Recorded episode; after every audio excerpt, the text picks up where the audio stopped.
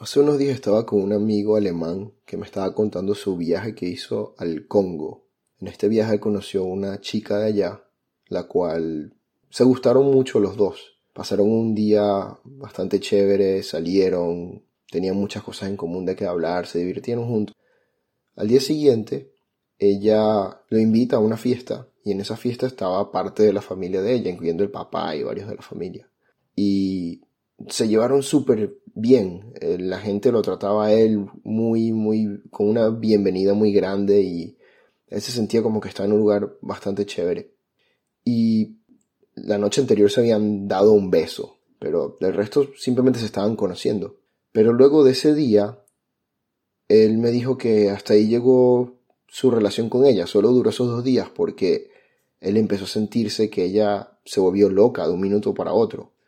Luego de ir a esa fiesta con la familia, él salió con unos amigos y empezó a llamarlo, decirle dónde estás, por qué estás saliendo con otra gente, por qué no estás solamente aquí conmigo. Se puso excesivamente celosa en un tiempo muy corto. Y él le dijo, no, ¿qué, qué es esto? Déjame, déjame tranquilo. Y le cortó el teléfono. A las horas él recibe una llamada de la familia de esta chica que también empiezan como a insultarlo y a decirle tú no eres una persona seria y fue un cambio completamente radical. Empezó un problema enorme entre él y todo ese lado de esa familia y la chica y nadie sabía qué es lo que estaba pasando. Él se regresó a Alemania estando completamente confundido. Aquí Norman para hablarles de enfoques.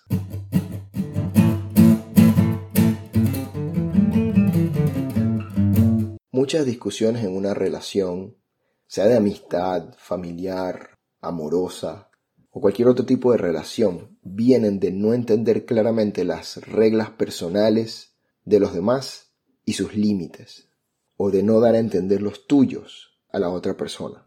Por ejemplo, en una relación, una persona puede pensar que un beso significa que ya son pareja. Para otra persona eso simplemente puede significar parte de conocerse y para ser pareja en realidad se necesita hablar sobre ello y decidir ser pareja. Y antes de eso aún no son nada. Para algunas personas hablar públicamente sobre tus emociones es algo normal, pero para algunos otros es algo muy personal y no se debería hablar o mostrar tan abiertamente al público. Y si dos personas en una pareja piensan esto distinto y no lo han hablado, uno puede empezar a hablar sobre las emociones claramente en frente de todos los demás y la otra persona se puede sentir incómoda y ni siquiera se sabe cuál es el problema. También para algunos una amistad significa conservar la comunicación semanalmente y preguntarle al otro sobre cómo está y mantener este tipo de comunicación incluso si no se están viendo cada vez que se pueda. Pero para otros el hecho de que simplemente sean amigos, aunque no se hablen tan constantemente, pero que cuando se vean tengan una emoción fuerte como una gran amistad, ya que cada quien está en su mundo el resto del tiempo. Eso no quita la amistad que se tiene. También, por ejemplo, cuando un padre le pide a su hijo que realice una tarea que el niño nunca ha hecho y que el papá cree estar seguro de que el niño lo va a hacer de cierta forma porque es como se supone que se hace. Pero como él nunca lo ha hecho, no tiene ni idea de qué tiene que hacer y lo hace de otra forma completamente distinta, y cuando el padre se da cuenta se molesta y lo regaña, pero el niño se queda confundido porque no tenía ni idea de qué hizo mal. Por ejemplo, si mandan a un niño comprar perejil al supermercado y compra cilantro porque nunca se le explicó la diferencia.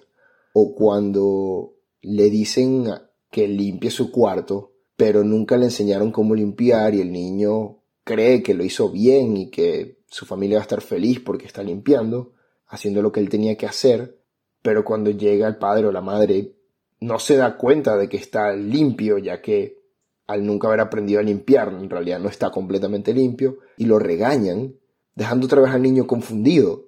Estos son ejemplos sencillos que no llevan a ningún problema tan grande, pero pueden haber ejemplos mucho más complicados y que de verdad pueden llevar a problemas grandes por este tipo de falta de comunicación. Otro ejemplo es cuando un profesor está dando una clase y asume que los alumnos entienden varias partes del tema sin preguntar si ese es el caso. Y por esto luego el alumno puede terminar diciendo este profesor no sabe explicar, ya que omitió muchas cosas que él daba por sentado que los demás ya sabían. Les puedo dar un ejemplo un poco rápido de esto al tratar yo de explicarles un tema que hoy en día se está preguntando y hablando mucho. El tema de qué es un NFT. Esto que es algo que yo considero que todo el mundo debería saber hoy en día ya que es, porque es importante, pero que es un tema que tiene tanta parte técnica que muchas personas no lo saben explicar. Voy a dar dos explicaciones de lo que un NFT. Y luego analiza cuál es la diferencia entre las dos formas en las que la voy a explicar. Esta es la primera. Un NFT es un token no fungible. Es un activo digital único que representa la propiedad de elementos del mundo real. Utiliza la tecnología de las criptomonedas para hacer esto realidad pero no es una criptomoneda. Con Ethereum, por ejemplo, se crea al utilizar un contrato inteligente, el cual determina qué es posible y qué no es posible hacer con ese objeto, y el cual lo vuelve un objeto cuyo código no puede ser modificado, y de esta forma se hace un objeto único en un mundo digital. Esa fue una de las primeras explicaciones que yo escuché de un NFT. E incluso yo siendo un ingeniero en computación no entendí nada de lo que se estaba refiriendo ya que si eres una persona que ha estudiado algo sobre el tema puede que entiendas, pero si no tienes ni idea y es un concepto que la gente sabe que tiene que ser explicado para cualquier tipo de persona, obviamente no van a entender nada, ya que se está dando por sentado que varios de los conceptos que se utilizaron en medio de eso, ya la otra persona lo sabe. Ahora, si explico un NFT de esta forma, un NFT es un objeto virtual, como un video, una imagen, un documento o cualquier otra cosa, que no puede modificarse ya que su código está hecho de tal forma que no se puede.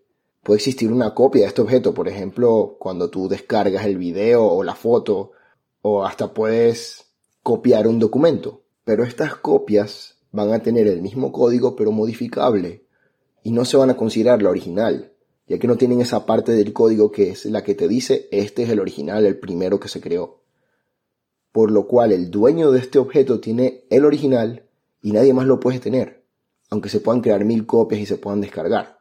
Ahora se están creando leyes que hacen que el dueño de este objeto sea el único que pueda usarlo. Estamos todavía en proceso de eso. Eso es una breve explicación más entendible de lo que puede ser un NFT.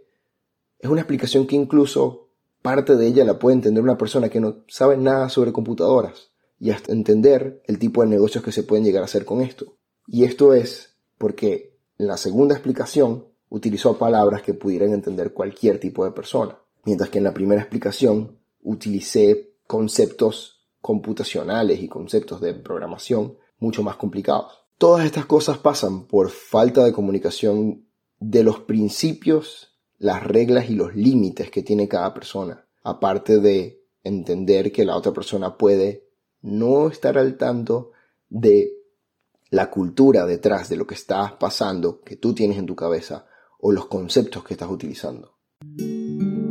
Antes de continuar con este episodio, quería darte las gracias por tomar el tiempo de escucharlo. Te invito a que tomes mis palabras como una reflexión. Y si conoces a alguien que le pueda servir o interesar el tema, compártelo. Y si esa persona no es capaz de escucharlo, coméntale sobre el tema que lo más importante es que sepa de qué se trata. Si quieres disfrutar más la experiencia de enfoques, agrega a las redes sociales arroba enfoques en Instagram y arroba enfoques 5 en Twitter. Y ahora sí, disfruta del episodio. Si tienes una pareja, pregúntale y hazle saber qué significa para ti estar en una relación y qué significa para esa persona. Y te darás cuenta que hay cosas que tú probablemente no sabías que eran importantes para la otra persona en ese concepto específico de lo que es una relación. Y eso ayuda a que la comunicación y las interacciones futuras entre las dos personas, entre ustedes dos, sea mejor. Si quieres que alguien haga una tarea, explícale con claridad qué tiene que hacer y no te sorprendas si parte de la tarea no está hecha porque no la explicaste. No puedes estar esperando que la otra persona, por ser inteligente, entre comillas, entienda lo obvio, entre comillas, de lo que faltó porque no es inteligencia. Todos piensan en cosas diferentes y si no les explicas, a muchos ni siquiera se les va a ocurrir lo que tú estás pensando.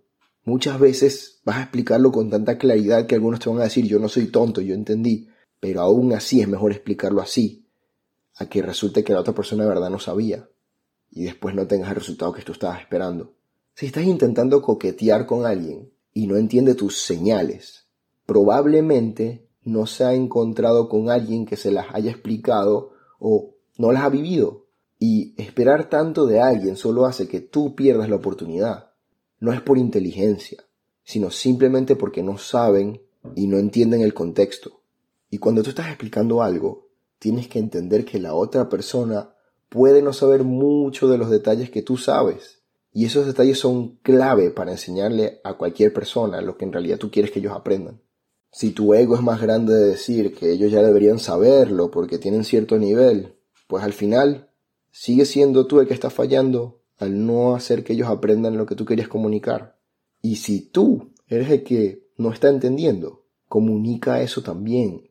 Pide una explicación más clara de las cosas, para que no tengas problemas después de que alguien estaba esperando algo de ti y tú das otra cosa porque no tenías ni idea de qué era lo que se estaba esperando en realidad. Muchas veces esperamos algo de alguien o de una situación sin haber comunicado nada, creyendo que la otra persona mágicamente va a saber lo que nosotros creemos que es lo correcto en una situación. Y muchas veces creamos una versión de algo sin siquiera haberlo vivido nunca. Creemos que va a ser de cierta forma y la expectativa resulta no ser nada comparada con la realidad. Y luego tenemos este choque que nos molesta. Pero si nunca preguntamos cómo eran las cosas, jamás íbamos a saber cómo se iban a dar. Tenemos que tener la experiencia para poder dar el argumento que es exactamente lo que le pasa a Alicia en el País de las Maravillas, cuando entra en este mundo que ella creía en su imaginación que iba a ser de una forma, por ser el mundo de las maravillas, pero era en realidad otra muy diferente.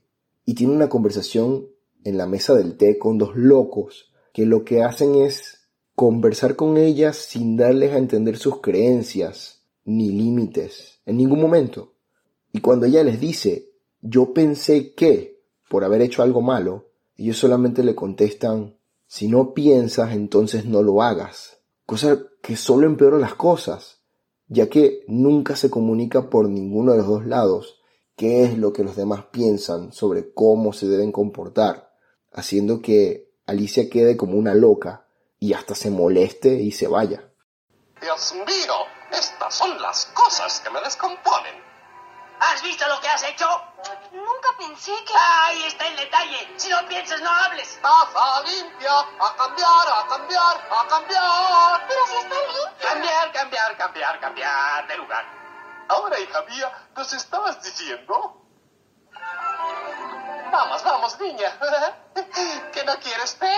¿Cómo no? Me gusta mucho el té. Pero... Si no te gusta el té, cuando menos deberías charlar con nosotros.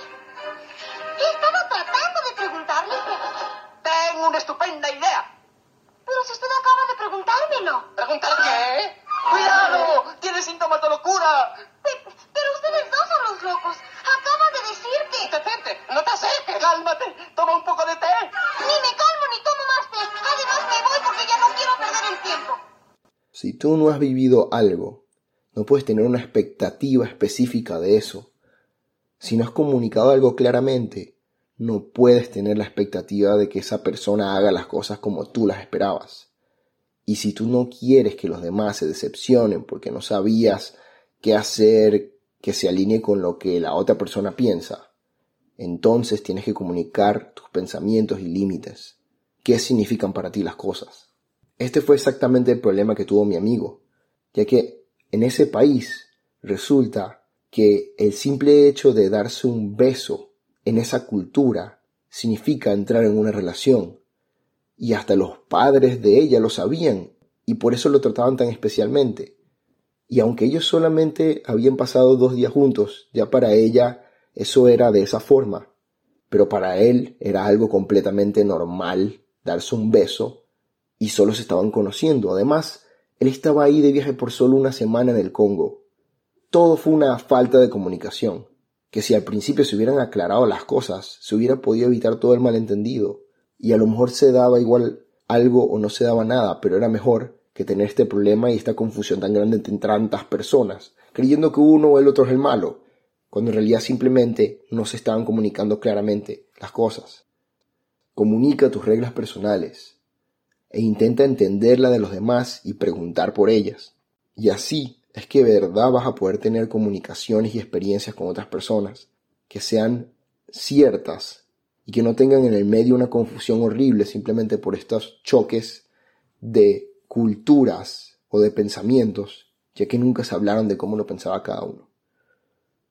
Muchas gracias por escuchar este episodio y hasta la próxima.